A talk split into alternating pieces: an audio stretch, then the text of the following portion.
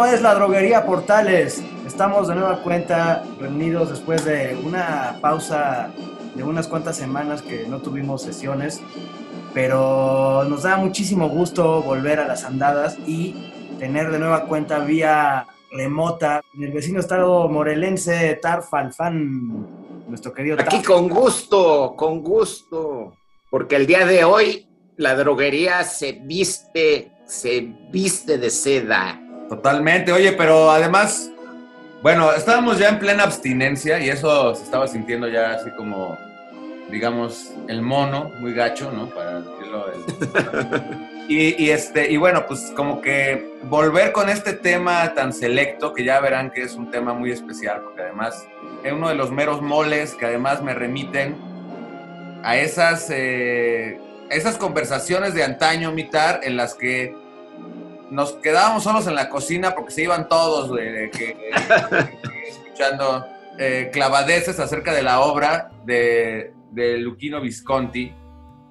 Eh, ¿Cómo le dirías tú, imitar? ¿Luquino o Luchino? ¿Cómo te gusta más? El maestro, el maestro. Bueno, así que al imitar andábamos, eh, pues nada, súper gustosos de una nueva aparición de él. Se volvió ya muy solicitado, ya más complicado este, tener aquí a Tar que al propio maestro García Riera o ya mínimo al chino García Sao o algo así, ¿verdad, mitad? O sea, se nos estaba... Soy muy famoso, muy famoso y solicitado.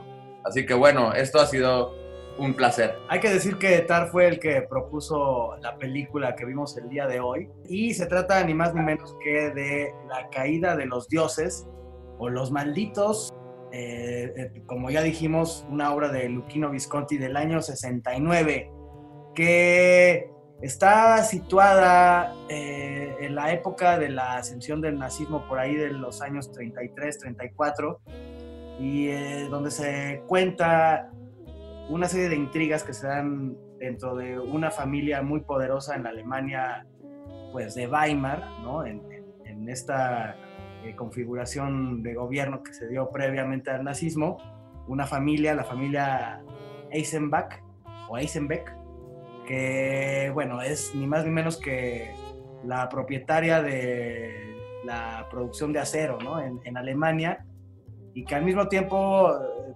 funciona como una representación en miniatura de cómo justamente se van dando las alianzas y las traiciones y las, eh, pues digamos, las absorciones que el régimen nazi, nacionalsocialista, eh, termina por eh, imponer ¿no? a, pues a una serie de, estructuras, pues tanto de poder como económicas ahí en Alemania, y que pues en parte de esta manera de, llevarlas a cabo, de perpetrarlas, es a través de, de este suceso conocido como la noche de los cuchillos largos, ¿no? En donde se da una purga ahí de las pues de esta corporación conocida como la SA, que era pues una especie de brazo paramilitar que se dedicaban a, hostigar y a intimidar a una serie ahí de, elementos de la sociedad.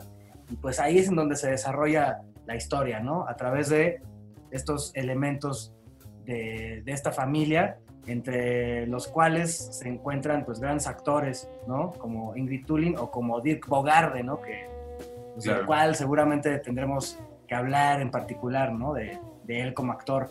Pero este, yo lo que quería preguntarles es acerca del título, de la traducción del título. Pues eh, yo no sé ahí imitar ya, antes de darle la palabra, pues eh, según entiendo, proviene de, una, de un título de una, de una ópera de Wagner, ¿cierto, Mitar? Sí, es parte de la tetralogía y el, nombre real de la película es este, ¿no? La Caduta de Day o Gotendamerungen, eh, que es, el, este, es un, una de las partes más apocalípticas y más locas de la, de la tetralogía. Entonces, como era normal en esa época y era normal con Visconti, eh, las películas eran coproducciones internacionales que implicaban a actores de todas partes del mundo, normalmente europeos, pero a veces incrustados algunos, este, algunos americanos como Burl Lancaster, por ejemplo, que hizo apariciones con Visconti maravillosas. Pero en este caso, la superproducción que se hizo para esta película, pues generó la necesidad de tener varios eh, títulos. Entonces, todos los títulos están aprobados por Visconti. O sea, el título en español es Los Malditos. En inglés es The Damned. En alemán es Gottendammerung y en italiano es La Caduta de Day, ¿no? Y es aceptados por el mismo Visconti porque él entendía que en el contexto europeo se podía entender, ¿no? Y en el mundo sofisticado de la ópera en el que se movía él y que era mucho de la gente en Europa que seguía las películas de Visconti, iba a entenderse el, pues el mensaje, la onda de la peli a través del, del título pero que a lo mejor en América no iba a ser entendido así. Entonces los gringos, los inversionistas gringos presionaron para que hubiera este otro, este otro nombre y Visconti le pareció muy bien. Así que son los dos nombres son correctos, según lo que, dicen las, las biógrafos de, del maestro. ¿Qué se puede decir de Visconti? Es uno de los personajes más notables de la cinematografía mundial, pero creo que es uno de estos directores que, que son pues únicos por el tipo de personaje que él era realmente fuera del cine en sí, ¿no? O sea, es decir, eh, Visconti, eh, pues simple y sencillamente es un personaje que sí proviene de una alta nobleza italiana, que según parece el linaje se remonta mucho más allá del renacimiento militar, y evidentemente esto es lo que hace también, pues que por lo tal estemos hablando, pues básicamente de un, de un personaje que es casi casi un conde, lo era, ¿no? O, duque, era el duque de Visconti. Bueno, de un duque, este, digamos, eh, detrás de la cámara. Y eso, desde luego que, pues condiciona muchísimo su visión acerca de, la, cinematografía que él realizó. Sin embargo, también tiene un desarrollo muy interesante, porque no es la manera que él empezó a hacer cine. O sea, de hecho, según entiendo, él se involucró con la ópera mucho antes, porque también ancestros suyos en realidad eran encargados incluso de ahí de la, de la escala de Milán. Y ese fue, digamos, como el primer medio de expresión que él abordó y en el cual además realizó grandes puestas y mucha obra, hasta que después obviamente se fue involucrando en la cuestión cinematográfica y se inscribe dentro de la tradición del neorrealismo que ya venimos de pronto hablando aquí. Y, curiosamente, a él se le atribuye tal vez una de las primeras películas neorealistas, que es su ópera prima que se llama Obsesione, que en realidad es una película, eh, una película inscrita dentro del neorealismo, pero que no habla necesariamente de esta cuestión, digamos, como social, que, que sí empezamos de pronto a ver en algunas otras obras, incluso de él, posteriores o de otros autores, ¿no? Como Vittorio de Sica o como el propio Rossellini, sino que es simple y sencillamente una adaptación de una obra muy famosa, eh, digamos, que, que, se han hecho además muchas adaptaciones, que es El cartero llama dos veces, ¿no? Y es, a final de cuentas, esa gran, digamos, como anécdota que se repite en muchas ocasiones de estas relaciones, eh, digamos, tormentosas, eh, pasiones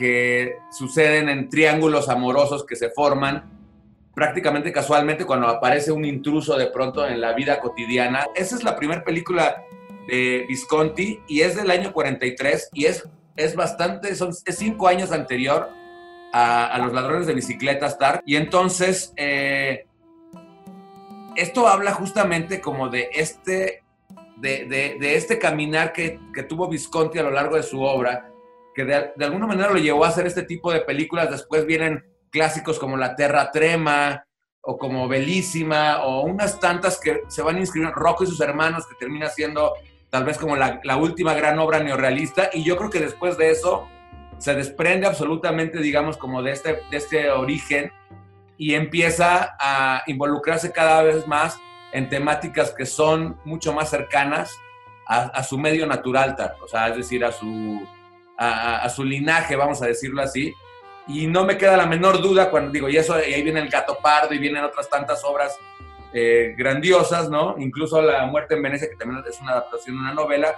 Pero cuando veo la caída de los dioses, o sea, algo que me queda muy claro es que él aun cuando se tratara de un círculo que no le pertenecía, eh, tenía muy claro de pronto cómo es esa sutileza que describe eh, la psicología y la gestualidad de los personajes de esa clase social, ¿no? De la alcurnia, de la clase privilegiada. Y yo creo que esa es una de las cuestiones que al ir haciendo este análisis vamos a encontrar que hace que sea tan poderoso a veces esa, esa, esos discursos cinematográficos que se está dando en estas películas, que ya digamos es como el principio de la, de la última etapa de, de, Visconti, ¿no? Porque él en realidad fallece pues en 1976, precisamente, ¿no? Que muy poquito después de haber hecho esa película que se llama El Inocente, que también está hecha en un entorno, digamos, también como de la, de la nobleza italiana, ¿no? Aquí hay un, una serie de datos bien padres, bien interesantes. O sea, aquí viene la, la dualidad de, de, Visconti por la cual puede él hacer películas tan complejas, tanto psicológica como socialmente, ¿no? Como retratar grupos este, humanos de esta manera tan compleja. Sí, era un, duque de nacimiento, un aristócrata muy ligado al mundo del arte, de la ópera, del teatro, pero también era un aristócrata que desde muy joven entró en todos los movimientos de teatro en Italia, cuando estos movimientos eran particularmente comunistas, comunistas y anarcos. Y cuando viene, eh, eh, eh, que venían como una especie de, resistencia en contra de, del Duce, de, de, Mussolini, que no hay que olvidar que Mussolini llevaba gobernando desde los años 20 o sea, lo, que pasó en, Alemania, que vemos en esta película, en el, lo que empezó a, pasar en el 33, en Italia llevaban más de 10 años ya de gobierno fascista, ¿no? Entonces el teatro era un medio de lucha, un medio de resistencia y toda persona medianamente libre de pensamiento estaba en contra del fascismo. Así que esa es una de las razones por que Visconti se empieza a inmiscuir en los movimientos obreros, en los movimientos este, eh, eh, comandados por comunistas en la época. Y luego pasa una cosa muy, muy interesante que yo supe hasta hace, hasta hace muy poco, que eh, Visconti se, ya trabajaba en puestas en escena de ópera y de teatro desde muy joven y antes de hacer esta, esta primer película, él ya había levantado producciones en Italia y en otras partes de Europa. Y la, la más este, importante para el tema que nos toca ahora, de los malditos, de la caída de los dioses, es que eh, Visconti viaja a Alemania en el tiempo de la República de Weimar, creo que es en el 30 o 31, por ahí, para ser asistente de una obra de Bertolt Brecht. Y este es una, una obra donde Kurt Weill hacía la música en vivo. Entonces podemos imaginar que el joven Visconti, ese, el, el duque aristócrata súper refinado comunista, estaba en la República de Weimar cuando el degenere de, la, de ese tiempo, los, alegres veintes del reventón de, Weimar, estaba en su apogeo y esta lucha entre el, el arte avant y el arte socialista este, debe de haber sido una influencia enorme. Así que Visconti tenía de joven una visión de lo que fue estos tiempos que retratan la película tantos años después, ¿no? Muchísimos años, 30 años después, o treinta y tantos años después, retrata en, Los Malditos.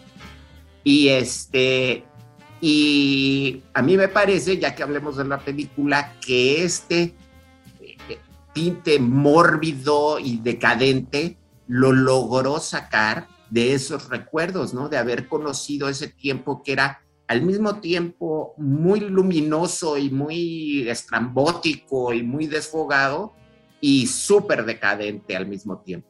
Oye, ahorita que estás mencionando eso, este, ya nada más como me parecería para complementar un poquito de lo que es la pintura así a grandes rasgos del gran realizador. este, bueno, entender también que parte de su primer contacto con el cine, según tengo entendido, se dio justamente en esta, en esta cuestión en la cual él de pronto ya estaba, digamos, haciendo cosas en, en otros lugares de, de, Europa y en uno de esos se instala una temporada en París y le toca colaborar en varias producciones, pero entre ellas hay dos títulos que son pues básicamente fundamentales y el rol que desempeña también, o sea, le toca ser asistente de dirección de Jean Renoir en Los Bajos Fondos, ¿no? Que es una de, de las películas clave justamente de este... Peliculón. ¿no? peliculón. Y además de todo, después le toca ser diseñador de vestuario en Una partida en el campo, que es otra película muy famosa de Jean Renoir también.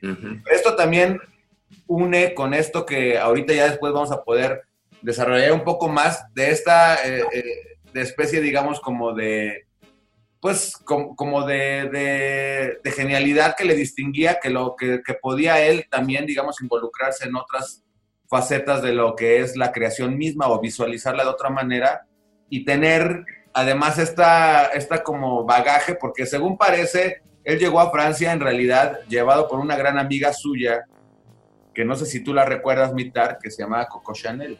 Entonces, él andaba metido en el mundo de la, del, ya imagino justamente lo que tú mencionas, me lo imagino realmente involucrado en todos estos grupos, ¿no? O sea, de personas que eran en ese momento como los poseedores de la creatividad y de los nuevos como negocios eh, a partir de la moda, de la, en fin, como de estas industrias, eh, digamos, emergentes en aquel momento, y él realmente involucrado como tal fue como empezó a encontrar, vamos a decir, su, vocación, ¿no? Creo que la película está claramente diferenciada como en, yo diría como en tercios, y creo que lo más poderoso y absolutamente contundente y memorable de la película sigue siendo para mí el último tercio de la cinta, ¿no?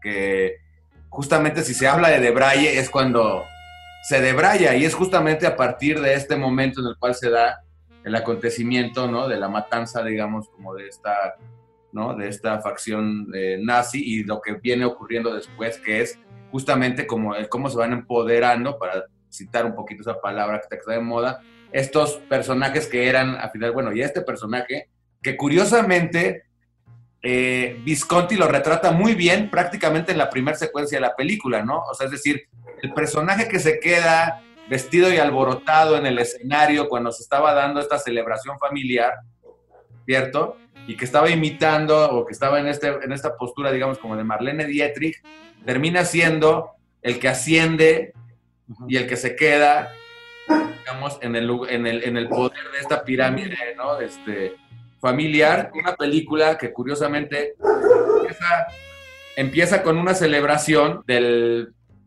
pues sí, vamos a del patriarca y termina con otra celebración del nuevo patriarca en un tono eh, en el que se ve claramente cómo ahí, eh, digamos, pues los, cómo se trastocó la realidad para esta gente, ¿no?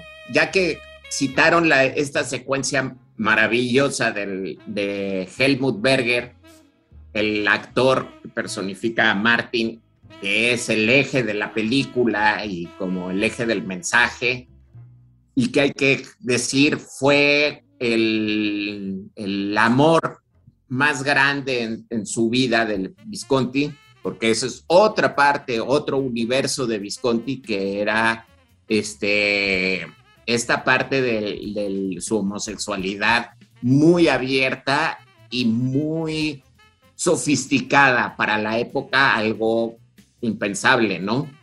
No se daba en ese entonces las declaraciones o la pornografía desde mi punto de vista que hay ahora en las redes, de que todo el mundo dice que es binario, este, trinario, ya es, todo mundo explica con quién se acuesta y cómo se acuesta. En ese entonces las cosas pues salían a la luz si, si eras escandaloso y Visconti debe de haber sido muy escandaloso, muy evidente porque era de, de ¿cómo se llama? Totalmente sabido que era homosexual completamente.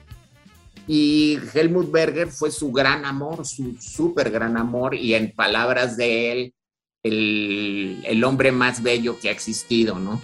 Y un actor de teatro este, magnífico, y que este, descubrió él, el maestro, y después lo puso en, en varias de sus películas más importantes, ¿no?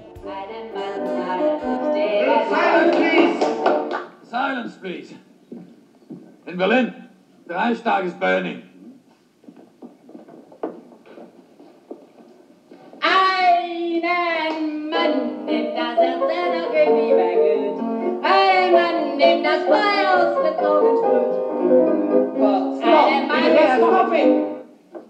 ¿Qué piensan ustedes de esa maravilla que es la celebración, la primer gran secuencia de la cena, donde te presenta a todos los personajes y, y está gire y gire y gire alrededor de la mesa, haciendo los característicos zooms de, de este, eh, setenteros de, de, Visconti, que es un, una cosa clásica de su director de, de fotografía de Pascualino Di Santis, que eran estos acercamientos con Zoom que eran muy modernos en la época, pero cómo sigue a cada personaje hablando, cómo lo...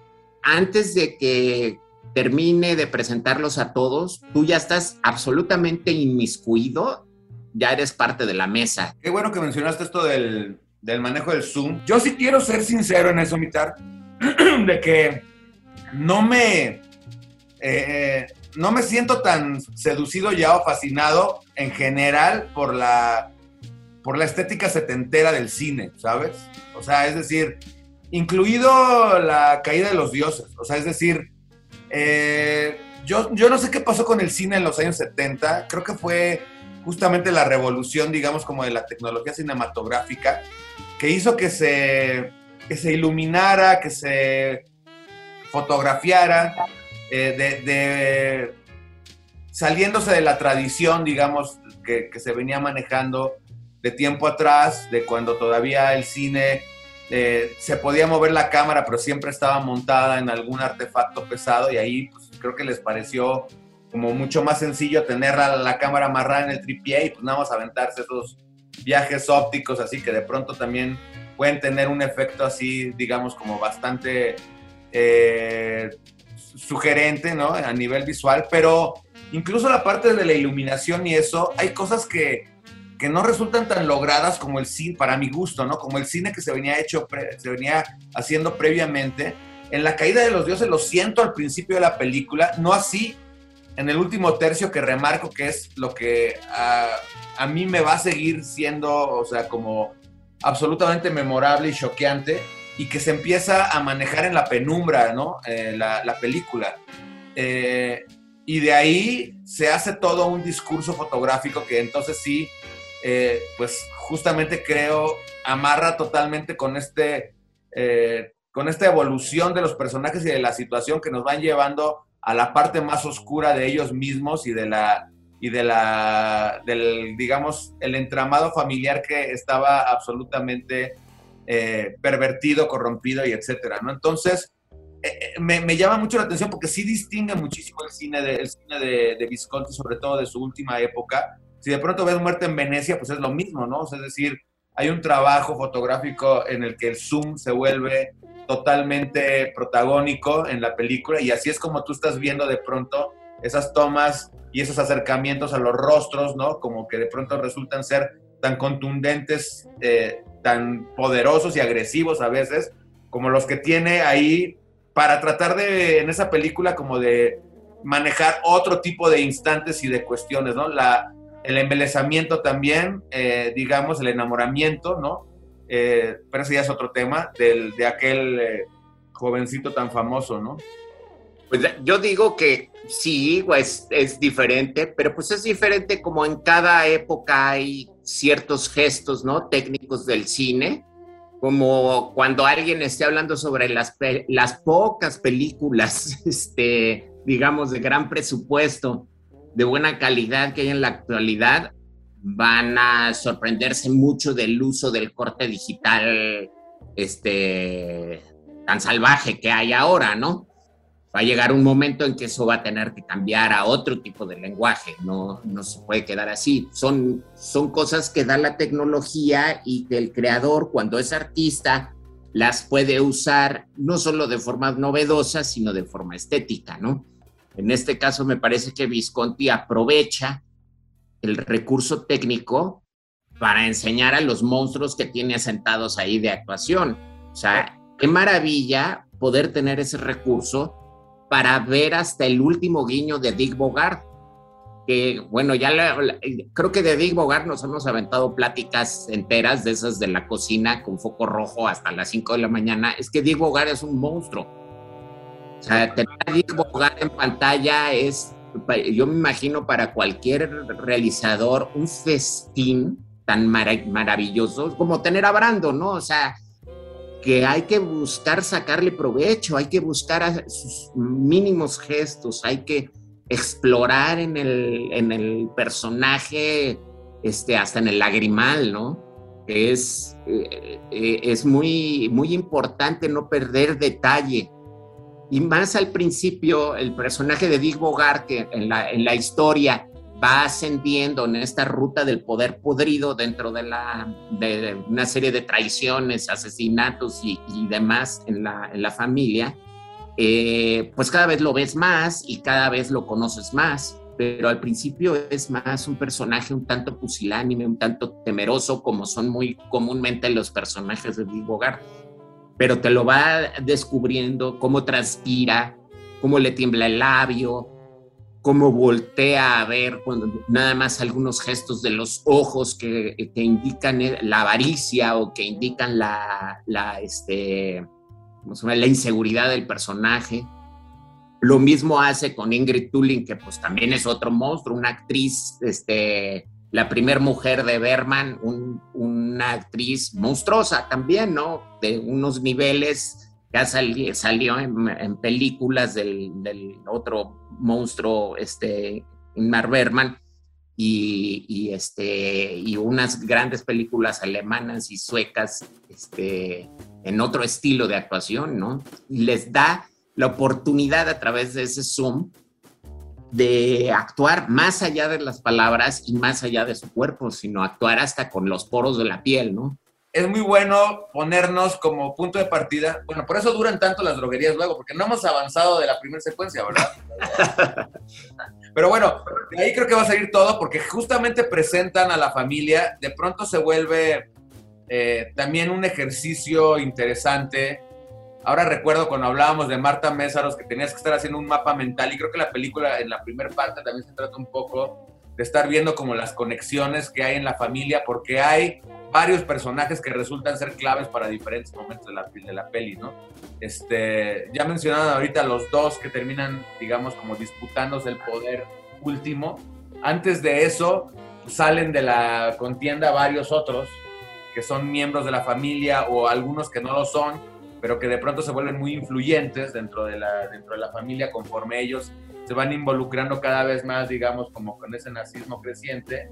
Y, tienes, y bueno, para mí yo de pronto tenía que estar haciendo un poco como la referencia de quién es cada uno, sobre todo de nombre, ¿no? Porque los mencionan mucho. Y se parecen los apellidos, ¿no? Claro. Eisenbeck y Aschenbach, ¿no? Que es este oficial de la SS que termina siendo el, manipulador de todos los, demás personajes, ¿no? Entonces ahí es donde de pronto uno entra en confusión. El diablo, el diablo.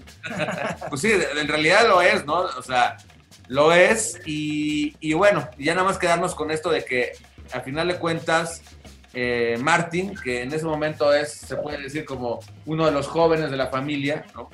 Este, pues simple y sencillamente eh, se anticipa claramente desde esa secuencia eh, en la cual se malogra su, espectáculo, digamos, de transvesti, que él va a ser el gran protagonista al final de esto mismo, ¿no? Y había otro personaje joven que es como la antítesis, ¿no? Gunther, que por cierto, los dejo nada más con esa, con esa pregunta para que nos veamos al corte. ¿Por qué le gritaban tanto a Gunther? ¿Por qué lo maltrataban tanto a Gunther? ¿Tú puedes decirme imitar o no? O al regreso. era el intelectual, entonces el intelectual, hay que cachetearlo, ¿no?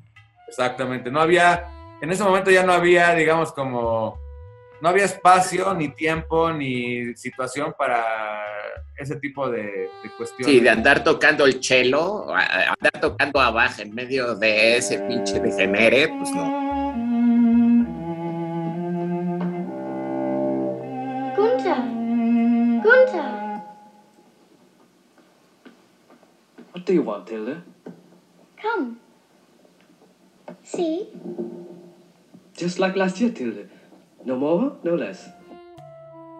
Desde luego que la película en realidad todo tiene que ver con un entramado que se hace cada vez más complejo.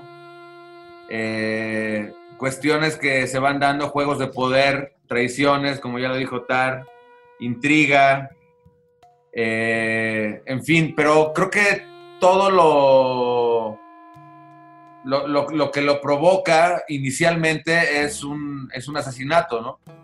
Un asesinato que además ocurre después de una de las secuencias que a mí me, me gustan, aunque es muy breve ahora que la volví a ver, pero que yo la recuerdo mucho.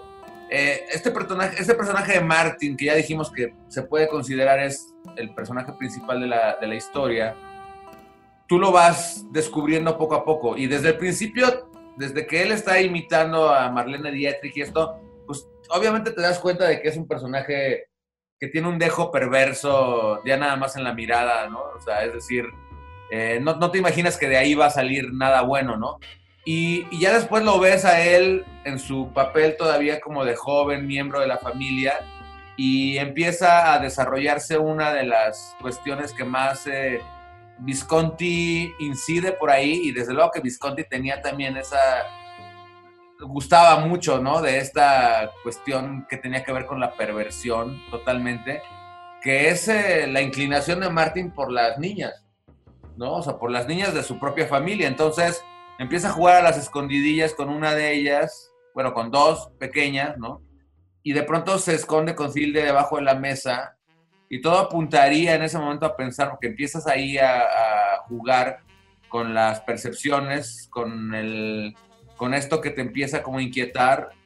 Yo claramente de pronto pensaba que se había cometido un asesinato, pero que la víctima era una de las niñas, ¿estás de acuerdo? O sea, pero no es así. La, la secuencia que, en la que vemos que juegan a las escondidillas, se mete debajo de la mesa y después viene un grito eh, aterrador, pues resulta que el asesinato no fue de una niña, sino que fue de el patriarca, vamos a decirlo así, de Joachim, ¿no? Eh, y a partir de ahí empieza la disputa del poder, Mitar. O sea, veladamente al principio y después abiertamente. Pues ahí Helmut Berger, personaje de Martin, eh, no, te, no te deja duda de, de su perversión, ¿no? O sea, es, es inmensamente pervertido, inmensamente acomplejado, inmensamente torturado, torturado pues por la, la educación que recibió por, eh, de manos de su madre, una mujer ambiciosa y sin escrúpulos, ¿no? Que lo trató como,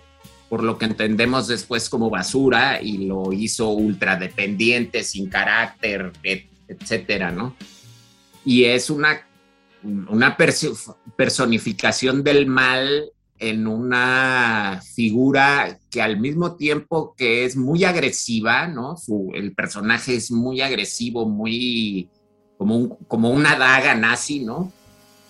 Eh, eh, es, por otro lado, también un, un personaje pusilánime, débil y, este, como dije, muy acomplejado, muy este, inferiorizado por su madre y por la misma familia, ¿no? Eh, ju- justo cuando está la, en esta función que están dando para el, el viejo Joaquín, el varón von Essenbach, están dando como cada quien de la familia un pequeño este, regalo artístico a su, abuelo y él sale trasvestido este, cantando una, una canción del cabaret de, de Berlín de la República de Weimar, ¿no? O sea, todo lo contrario a lo que un gran jerarca de una familia conservadora quisiera ver, ¿no? Y ves al abuelo que está que se pudre, ¿no? Y ese es su nieto, hijo del gran héroe de la Primera Guerra Mundial que murió peleando por su patria, ¿no? Y su hijo bien amado. Entonces, Pues aquí tenemos, es que como dije hace rato, es una colección de personajes que son unos cucarachones de miedo, por eso son los malditos también. La caída de los dioses, pero sí, de los dioses malditos. O sea, Pero todos... no hay quien se salve, ¿no? Las niñas y ¿Cómo? acá. Gunter también. Bueno, y Gunter, el pobre Gunter, pero por eso le gritaban, que- por eso lo maltrataban. Exactamente, ¿no? O sea, fue al que le, le más en feria.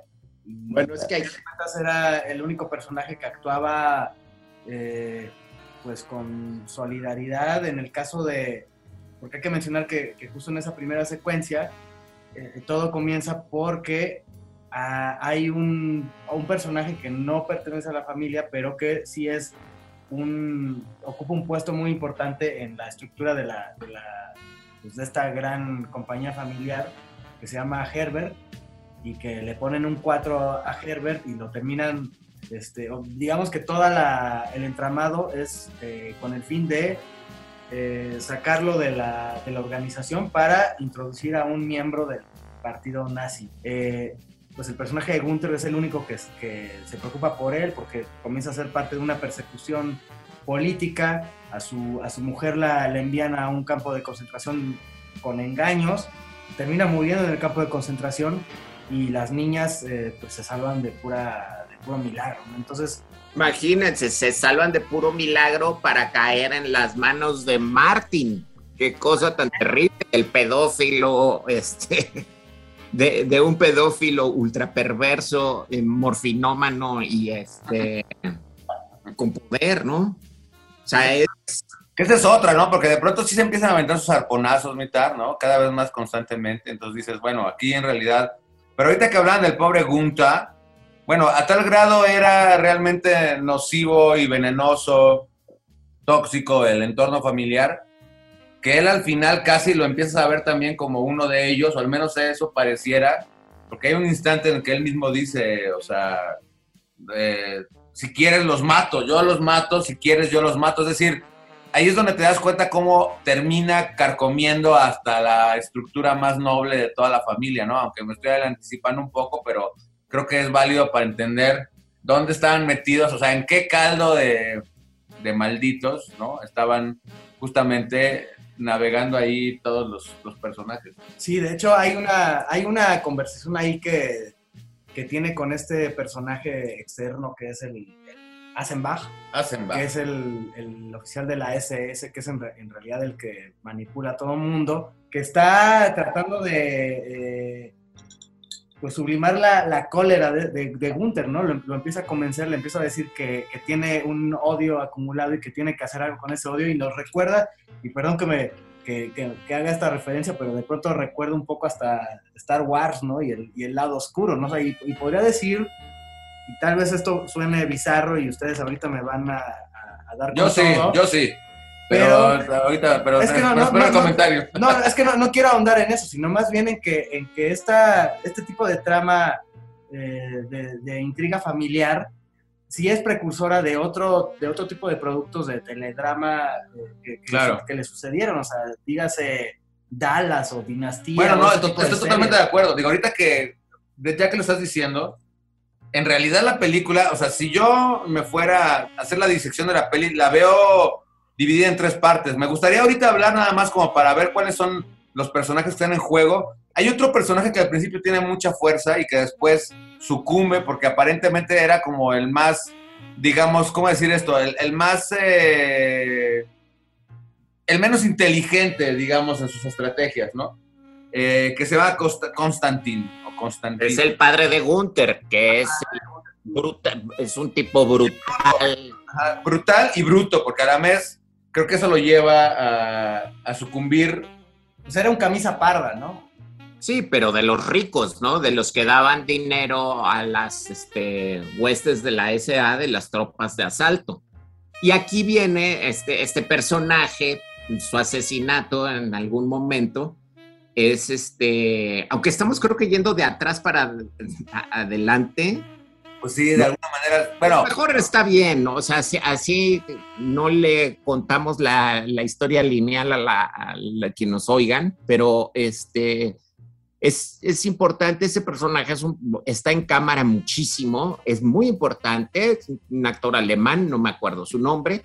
Este, el tipo es un realmente un bruto, brutal, trata a su hijo súper mal, tiene vergüenza de él porque es artista, lo quiere hacer un hombre. Y al mismo tiempo, él participa de una orgifiesta transvestista, este, homosexual muy degenerada que termina con todos contra todos en, una, en un momento muy poco indicado para el movimiento de las SAs, que es la famosa, famosa noche de los cuchillos largos, que es cuando Hitler decide deshacerse de, de su antiguo compañero de, de armas y de este que, con el que inició el poder, de Eric Rom, y mm, acabar con toda, con toda esta gente que significaba el ala izquierda, el ala obrera del, del movimiento nazi. Y mejor quedarse con el área de derechas de Himmler, de, este, de la SS, que estaban mejor vistas por los este, militares aristocráticos que no soportaban a la chusma este, degenerada y maloliente de la SA. Entonces, aprovechando este hecho histórico, Visconti te enseña en una secuencia, creo que este, no podrán, bueno, una serie de secuencias, es una gran parte de la película, no sé cuánto dure, pero La Noche de los Cuchillos Largos es una parte importantísima de la película, donde viene el asesinato este, personaje este brutal, metido dentro de una orgía de asesinatos, ¿no? De ametrallamientos, de cuerpos desnudos amontonados en, en esta crudeza, este, de muy, muy de Visconti que te puede lograr hacer sentir asco al mismo tiempo que estás viendo algo estético, ¿no? Mezcla esos, esos momentos de estética muy, muy, muy este, erótico, este, homosexual de la época con la cuestión militar, con la cuestión simbólica del nazismo y, este, y con el crimen, ¿no? Y ahí ese personaje es donde muerde el polvo. Bueno, y obviamente en todo este entramado que ya estamos describiendo a gran parte de sus protagonistas, tú eh, acabas de mencionar, Cristian, algo que me parece bien interesante porque yo también lo empecé a, a percibir en esta ocasión. Eh, y quiero como decirlo con todo el, digamos, la profundidad posible para que no se diga que ando aquí vituperiando al maestro, este, al maestro Visconti en, en presencia de mitad, ¿no? Pero, este, o sea... Esperas coco con sangre, ¿eh? Es alguna babosada. Las de Visconti en realidad tienen mucho... La verdad, eran producciones que en realidad, digo, esta película incluso es una película con producción italo alemana y pero tenía mucha lana gringa, ¿sabes? Y la verdad es que sí hay un poco de formato, no voy a decir película gabacha, pero sí hay un poco de formato industrial en, dentro de la cinta, yo lo sentí así esta vez más. Y es larga, ¿no? Tiene, hay que decirle a la gente que no la ha visto, pero que de todas maneras hay que decirle que la vea, porque si realmente se, se autodefinen como cinéfilos, no puedes no ver La caída de los dioses, ¿estás de acuerdo, Vitar? Entonces, son dos horas y media en la cual la primera parte es todo este planteamiento en el cual se te das cuenta de cómo es la dinámica familiar y por dónde empiezan a darse las disputas de poder. Y la segunda parte es intriga absoluta en la cual se da una gran cantidad de conversaciones en la que se dan malos entendidos, chismes, intrigas. Este, en la recámara. en las recámaras. recámaras. Eso es justamente lo que acabas de decir, que tiene que ver mucho con, las con, los- con los- las teleseries prácticamente. Es una, perdón, es como si fuera una, yo de pronto lo decía, digo, esto es broma, no te me sientas, Mita, pero no sé si de pronto se podría llamar esa segunda parte de la caída de los dioses, algo así como los nazis también lloran, o algo por el estilo. Digo, en realidad, porque se da toda esta cuestión de entramado y yo sí sabía, me daba cuenta de que hacia ahí, hacia, hacia ahí iba ese, ese, ese trabajo, digamos, de profundizar que a la vez tiene todo un sentido de gran autor. Digo, no nos vamos a ir con esta, ¿no? con este chistorete que acabo de hacer, sino que en realidad empiezas a meterte en un poco en el desquiciamiento propio que se da de no saber para dónde coger, si para un lado o para otro, porque la verdad es que la mayoría de los personajes están dominados y manipulados como por poderes y por mentes que están todo el tiempo maquinando mal, o sea, maldad, ¿me explico? Y eso es lo que nos va a conducir al último tercio de la película, que es, insisto, ya lo dije y lo digo por El degenere, la perversión. en absoluto y que es bien interesante porque empieza después o junto con esa gran secuencia o larga secuencia a la vez de La Noche de los Cuchillos Largos.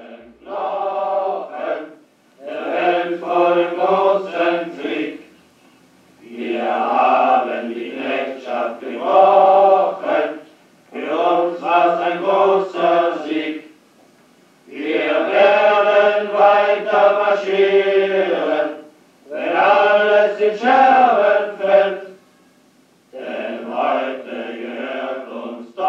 Antes de hablar de, de, Joac- de Constantin, el padre de Gunther, eh, hablamos un poquito del- de, la- de las niñas, ¿no? Estas niñas son hijas de una pareja también de grandes actores, un italiano de Umberto Ursini, que es Herbert, es el demócrata de la familia y el que es desplazado desde el principio del, poder como presidente de la, de la firma y su mujer, que es una bellísima Charlotte Rampling joven, y ellos dos representan como la, la, la antigua Alemania, y eh, justo cuando él huye, él mismo dice y explica, ¿no? Pues nosotros somos, sí somos a lo mejor este, los buenos, pero no somos inocentes. Por culpa de nosotros es que este tipo, Hitler, subió al poder porque nuestro dinero y nuestras conveniencias y nuestra forma de vida le permitió subir a este, a este cerdo, ¿no? Y, y pues que el personaje es la especie de mártir que se de, este, digamos, de los buenos, donde te enseña desde el principio Visconti que no era un mundo para, para gente bien intencionada. Era o huías y tomabas las armas en, en, contra de ellos o no podías estar en media tintas, ¿no? Y si no te iban a matar. Mm. Y así estos personajes... Sucumbías, ¿no? De que, sí, que estos personajes muerden el polvo. Como dije, las que sobreviven son las dos hijas y las regresan a vivir en el lugar del degenere y el depravamiento más total, donde seguramente serían pues ganado para el pedófilo este heredero al mando, ¿no? Cosa terrible. Que por cierto, ahí haciendo el paréntesis, ya que estás eh, en este en este tema, eh, hay otra situación en la cual, porque luego empieza a ver ya, digamos, la obsesión de, de Martin por, la, por las niñas. De pronto empieza, ya que desaparecen estas dos pequeñas que eran, ¿no? O sea, eh, con las que, digamos, empezamos a ver ahí como su, esta parte perversa de él, aparece otra niñita, con la cual se desarrolla toda una subtrama que... Es que esa sí está muy explícita. Demasiado explícita, que muchas veces hablamos de cómo el cine de antaño, curiosamente con toda esta crudeza y estos efectos y esta ultraviolencia que de pronto llegamos a apreciar hoy en día, eh, este tipo de cuestiones como las que retrata ahí Visconti, ¿no? Este, abiertamente en este asedio pedófilo de Martin a una niñita muy pequeñita, muy linda, este, que además, según entiendo, termina colgada, ¿no? Sí, que, que eran, bueno, aparentemente, pues una pequeña familia judía que estaba en, uh -huh. en un departamento al cual él tenía acceso pero vaya, o sea, se, se, lleva a cabo de una manera bastante explícita, muy incómoda, diría yo. Pues es que sobre todo para como están las cosas hoy en día, pues son de estas cuestiones que justamente, ¿no? Escandalizan hoy en día, este, a partir, digamos, como de, pues digamos, como de criterios muy impostados y muy, ¿no? Desde, desde, la, desde las buenas conciencias, entre comilladas. Pero es así, ¿no? O sea, es decir, es fuertísimo, a pesar de que, pues, posiblemente tenga también toques de sutileza, ¿no? Porque muchas de las cosas que hace Visconti, en realidad, como, el- como después llegaremos a la secuencia una vez más que la menciono, del incesto, en realidad es prácticamente en off. Pero lo que ves previo y lo que ves posterior, pues eriza un poco la piel, ¿no? creo que va a caber el, el comentario, ya que estamos hablando de pedofilia y abuso infantil y del puritanismo de la actualidad y cómo se juzga o no se juzgan los artistas. Pues ahorita Visconti se ha puesto un poco en, el, en la boca de todos, porque de todos los pseudocinéfilos o cinéfilos, por el documental que apareció en, este, mm, en Cannes en esta edición, la edición del regreso de la pandemia, sobre qué pasó con Tazio, con el, act- el niño actor que salió en La Muerte en Venecia, y, y cómo este personaje ahora viejo y decadente platica todo lo que le afectó el haberse convertido en el niño más hermoso del mundo. En el contexto de este puritanismo que estamos viendo y de, toda esta, eh, esta serie de movimientos que pretenden erigirse como este, la moralidad del consenso humano y que en general luchan o quieren evidenciar cosas tan horribles como la pedofilia o el abuso, este, cómo, cómo este ambiente es totalmente nocivo como para experimentar cine como el de Visconti. ¿Por qué no está Fellini? ¿Por qué no está Visconti? ¿Por qué no se está viendo este cine? Porque hay un puritanismo que no permite estas cosas, ¿no? O sea, como dices, eh, hay, hay muchas secuencias dentro de la película que son muy incómodas, pero hay también unas partes muy crudas, muy crudas. Yo recuerdo la primera vez que lo vi, que era una sensación de agobio, así, porque nunca habías visto una cosa así, y la verdad nunca la hemos visto en el, en el cine con esta, este gusto, un gusto estético, y al mismo tiempo yendo directo hacia la carne, cortando a lo más, más crudo, más fuerte, más hiriente, ¿no? Por lo que dicen toda la secuencia con la pequeña niña, es espantoso, ¿no? Sí. Es espantoso y lo que pasa.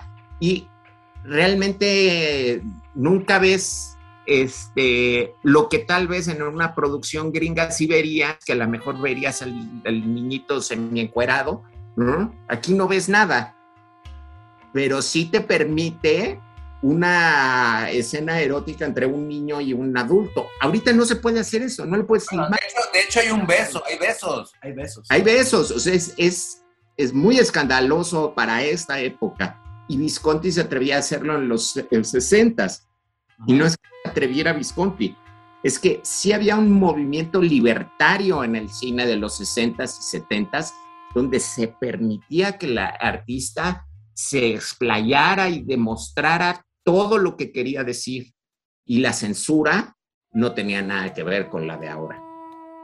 Sí, tenía criterios diferentes, desde luego, ¿no? O sea, es decir, eso nos queda claro, porque además, por una parte hoy en día, digo, es- está bien ex- extenderse un poquito, por hoy en día, hoy se escandalizan ciertas cosas, bueno, algunas pudieran parecer obvias, otras en realidad son incluso ridículas, y sin embargo hay un abuso y un exceso de otras cosas que son absolutamente, o sea, terribles y deleznables, ¿me entiendes? Dentro de lo que puede ser, digamos, hoy en día los mensajes mismos que, que lanzan la- la- las, las, no, o sea, pues te, te digo eso, las buenas conciencias dirigidas, que todo no termina de ser, digamos, como criterios ordenados desde estratos superiores, pero bueno, esa es otra cuestión, pero a mí me sigue llamando mucho la atención cómo estarían tan coartados autores como los que estamos ahorita mencionando, muchos de ellos, ¿no? Muchos de ellos curiosamente que tienen que ver, que son, que son cineastas este, italianos, ¿no? O sea, mencionaste a Fellini, pero ¿qué tal Bertolucci, a cual también, este, pues digo,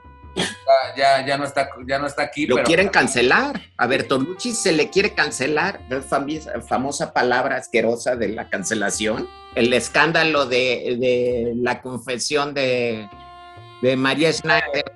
La violaron y estaba borracha. O sea, ¿qué tiene- por Dios, ¿qué tiene que ver eso con la película? ¿Qué tiene que ver con la obra? ¿Y qué tiene que ver con, con el arte, no? O Si sea, seguimos por ahí nos van a cancelar la droguería, Van a Vitar, así cancelar. que...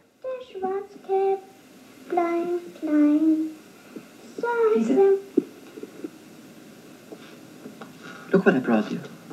Do you like this little horse? Yes, thank You you. can ride on it. Do you like it? Hmm? You can caress it. Try it, Lisa. It's all yours. Do you like it? Yes. You must take care of him. You know, he likes you very much. He really does.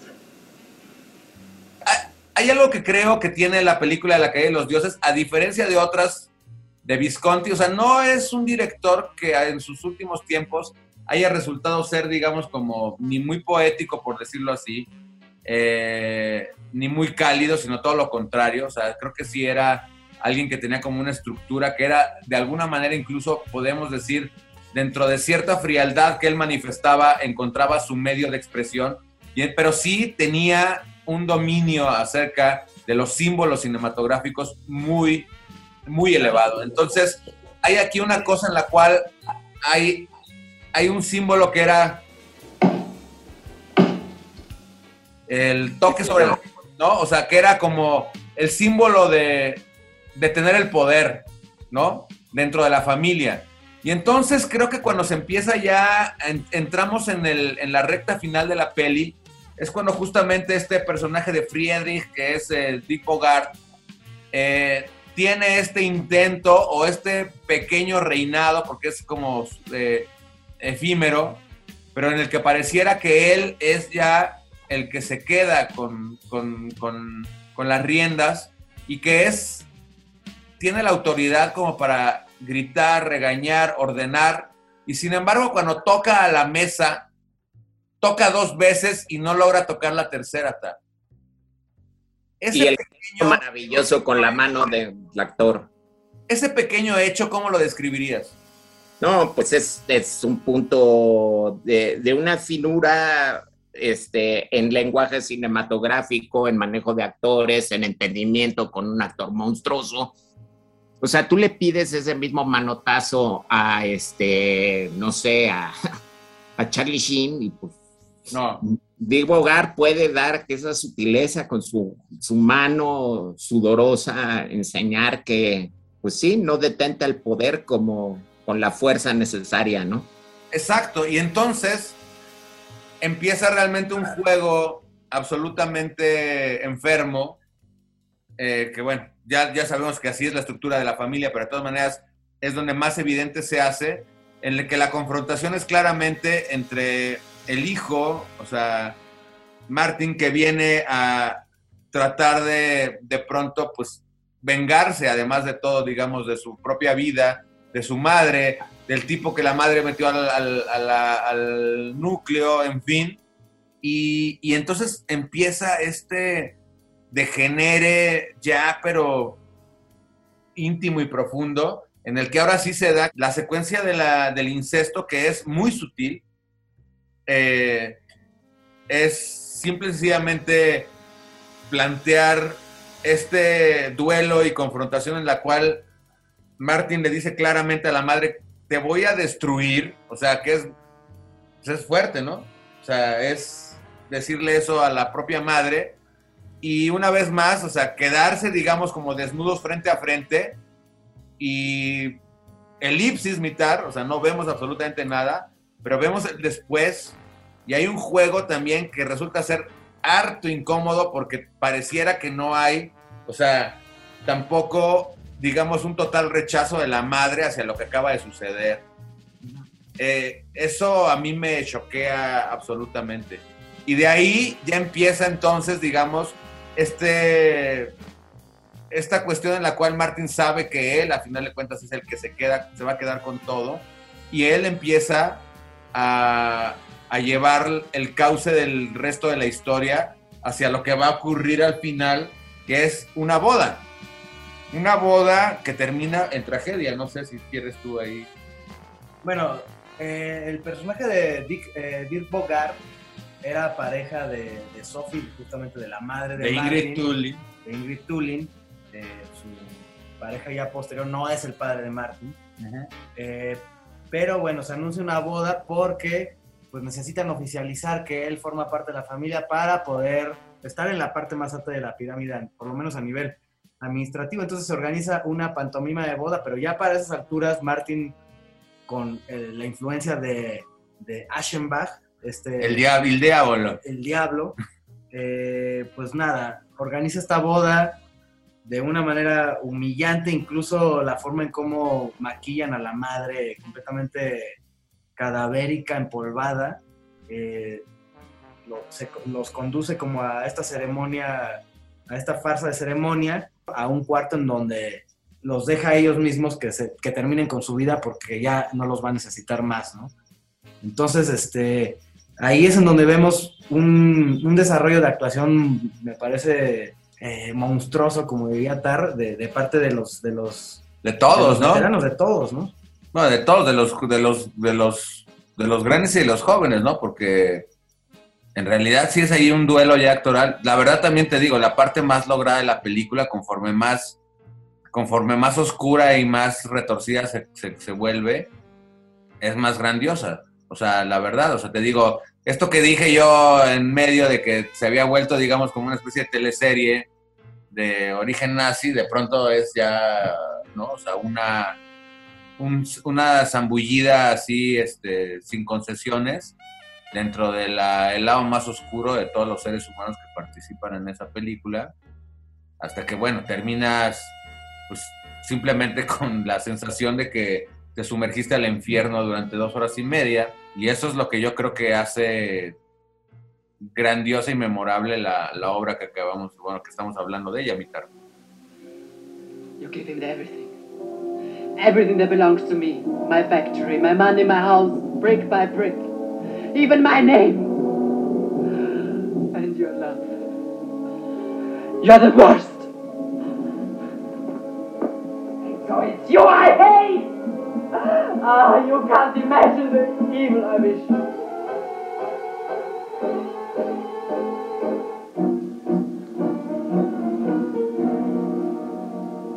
I will destroy you, mother. La, la- la verdad que recuerdo yo muy bien la, el, el primer, la primera vez que vi la película. Mi padre me la llevó a ver cuando tenía yo 16 años. Yo todavía, o sea, la inocencia ahí, Mitar, la verdad. Terminaste de perder la inocencia, ¿no? no marches, o sea, para un joven de 16 años ver esta película o ver Naranja Mecánica o cosas por el estilo que me llevó a ver mi papá, no es cualquier cosa, o sea, si quedas turulato, estás pensando en la... Yo recuerdo que estuve pensando en la película un verano completo, o sea, Sí, desde luego. cabeza licuada, o sea, simplemente el incesto era, o sea, de un nivel de incomodidad, cuando tienes 15, 16 años te da incomodidad todo. Todo, sí, todo. Y cualquier cosa sexual es aún más incómoda. Y luego, este, un incesto, madre-hijo, yo, yo vivía con mi mamá, o sea, era una cosa así de... Sí, per- perturbadora. Perturbadora, la verdad. Y, y- y después del arponazo, ¿no? De que el, el- el otro se está inyectando. Y además, este, lo, conociendo los excesos de la época y la, la este, forma en que se, se filmaba entonces, es muy probable que Helmut Berger se hubiera inyectado. O sea, es muy probable, así se hacían las películas de, de John Huston, eran unas orgías tremendas, este, Dicen que en la noche de, de la iguana se consumió más cocaína que, que en toda la Segunda Guerra Mundial, ¿no? Del- de, la cantidad, las cantidades que había. Seguramente se inyectó Helmut Berger, o sea, o, o- o simplemente era alguien que se inyectaba porque esa actuación, yo lo siento, ahora es muy común ver que la gente se inyecta en las películas. Y ves las actuaciones y, ay, nomás como que languidecen sí se ve el efecto desde el- la piel, el ojo, la pupila y esta, esta transformación, ¿no? De que es el personaje todo temeroso, como un ratón tembloroso, y de repente se transforma en ese ángel demoníaco, ¿no? Y el gesto de aventar su ropa, creo que es lo, lo más hermoso de la, de la secuencia del incesto, es esto de, el momento se quita el suéter, lo ves, este, ves el torso desnudo y después nada más ves cómo empieza a caer la ropa hasta que le cae muy cerca de la cara los calzones a la madre, ¿no? Y después un, un desnudo masculino completo, este, pues ya que más, o sea, digo, la No, luego le rompe el camisón a Ingrid Tulling. A mí eso es lo que también me... Y en ese momento nada más ella se lleva las manos al rostro y le grita, Martin. O sea, vaya, es, no se necesitaba más. Y, y- y a, y a la misma, a la misma, al mismo tiempo, Tar, es eh, contundente también la sensación, digamos, de, pues, justamente de violación que ya se da en ese momento, Sí, hay, hay una sensación de, de revoltura de estómago, ¿no? Es una. O sea, sientes la perversión, la dominación, la humillación, el, el no deber, el, el no querer, el odio, todas las malas, bajas vibras, como decía mi, mi papá, las gachas pasiones, las sientes, las sientes ahí. Son. O sea, a mí me pasa cada vez que veo la película, en esta parte, en la boda y también en la noche de los cuchillos largos, hay momentos en los que me empiezo a sentir muy incómodo, como mareado, como con una sensación de repulsión, ¿no? De, ya, por favor, esto es demasiado, ¿no? O sea, es demasiado. Y, y eso la hace, es una de las cosas que la hace tan grande y muy operístico, ¿no? Es muy operístico, a final de cuentas. Es una gran ópera. Era un creador de, de puestas en escena de ópera, sobre todo, antes que director. Y este, entonces se atreve a, jugar con la grandilocuencia de los tonos y de los colores, de este, el encaje, las telas, las sedas, los, este, las cortinajes, la ropa, eh, con, una, con una meticulosidad muy, muy particular, ¿no? Creo que solamente la podemos ver con Kubrick o otros monstruos como de ese nivel, ¿no? Bueno, y justamente creo que eso es algo que distingue también la obra de Visconti, porque ahora que me di a la tarea nada más ahí como de aventarme, digo, como de armar los acordeones acá para la droguería, pues no sé, o sea, de- desde luego ves la obra y es basta, pero no lo es tanto como, como uno se hubiera imaginado, ¿sabes? Es decir, son muchas pelis, pero no, no esta cantidad que de pronto distingue a otros realizadores, ¿no? Onda Herzog, onda que tienen 60, 50 como tal. En realidad fueron menos películas, pero siento que cada una de esas obras eran, digamos, como un, un producto realizado con un detalle absoluto, ¿no? Y abordando en cada uno de ellos como diferentes eh, fragmentos de la realidad que a él le interesaba de pronto plantear, ¿no? En el cual se van dando just estas cuestiones que van, para mí, retratando la esencia humana a cachitos, ¿no? Y la caída de los dioses como tal, bueno, pues termina siendo esta gran muestra acerca de lo que implica, digamos, el poder y la y el vamos a decir como la corrupción del alma humana en un momento dado, digamos, de eh, identificado, ¿no? De la historia misma reciente de la Europa que a él le tocó, ya lo dijiste tú, vivir y que se plasma magistralmente de esta manera y que uno de sus grandes aciertos también es el cómo va conduciendo a esta especie de debacle, ¿no? Eh, de manera eh, casi invisible.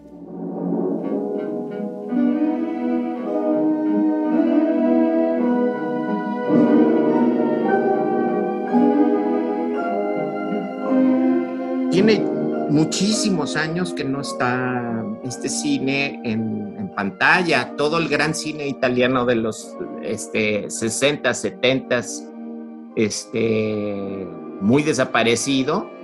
Pero incluso podríamos hablar que todo el cine italiano, ¿no? O está fuera de la, como de la ruta del, a lo mejor de la mirada del crítico, no sé a qué se deba, ¿no? Eso, eso no lo entiendo. ¿Por qué el cine italiano carece de fans en la actualidad dentro de la crítica? Bueno, pero No aquí tenemos, a- aquí tenemos por lo mismo a uno de los fans, digamos, fieles, que eres tú, Mitar, y por eso absolutamente acertado haber hablado de este autor y de esta película en esta droguería.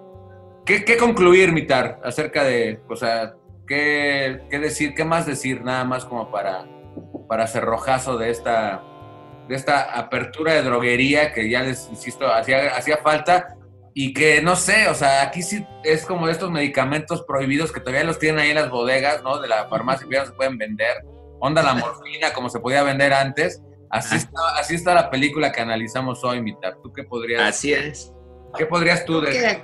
Algo de lo que no hablamos totalmente, porque nos ganó más hablar de la parte humana e interna de la familia, es como la cómo Visconti utiliza el símbolo del el núcleo familiar para describir la historia de Alemania y, y más allá de eso, para enseñar el ascenso de algo tan nocivo para el hombre, para el humanista, para el ser elevado, para ese aristócrata estético como el fascismo, ¿no? El fascismo significa todas las cosas en contra de lo que significa Visconti y creo que lo quiso, este, quiso hacer una tesis en contra del, del pensamiento fascista y demostrar, escudriñar cómo el fascismo no es nada más que la exacerbación del capitalismo llevado a la absoluta deshumanización, a la individualidad,